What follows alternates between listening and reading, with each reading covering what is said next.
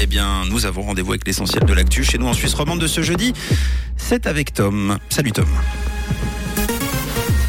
Bonjour Mathieu, bonjour à tous. Au sommaire de l'actualité de 7 heures, le canton de Vaud passe à l'offensive pour interdire les cigarettes électroniques aux mineurs. Les métiers du commerce de détail ne séduisent plus et la pluie au programme de ce jeudi. Le canton de Vaud va bientôt interdire la vente des cigarettes électroniques aux mineurs. Le gouvernement vient de soumettre au Grand Conseil un projet de modification de loi afin que ces produits soient soumis au même cadre légal que les cigarettes normales et le tabac. Actuellement, les cigarettes électroniques, les puffs, nicotinées ou non, sont soumises à la loi sur les denrées alimentaires et peuvent donc être vendues au moins de 18 ans. Cette révision législative devrait donc mettre fin à l'exception vaudoise.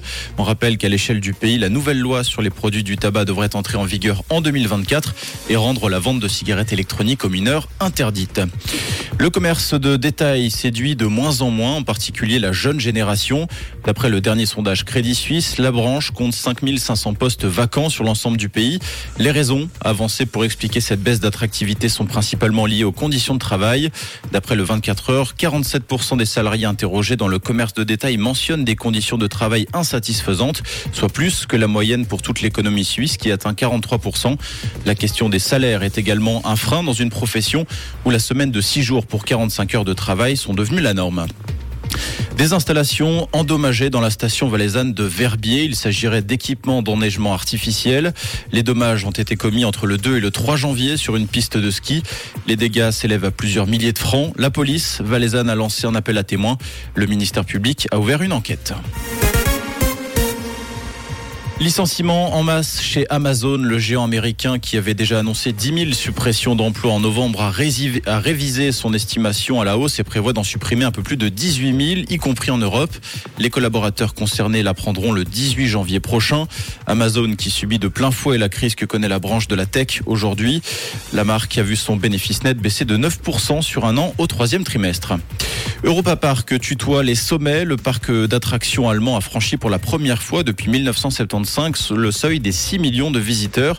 Des chiffres prospères après deux années pandémiques et plus récemment la crise inflationniste et de l'énergie. Le parc va donc investir dans de nouvelles installations, une nouvelle tour de toboggan dans le secteur aquatique Rolantica et les travaux du nouveau Grand 8 ont commencé dans le futur quartier aux couleurs croates. En ski alpin, le Norvégien Henrik Christoffersen a remporté le slalom de Garmisch-Partenkirchen. Manuel Feller et Clément Noël complètent le podium. Premier Suisse, Daniel Yule se classe quatrième. Le Vaudois Marc Rocha s'est classé septième juste devant Loïc Meillard. Chez les dames, Michaela Schifrin a remporté le premier des deux slaloms de Zagreb pour signer sa 81e victoire en Coupe du Monde.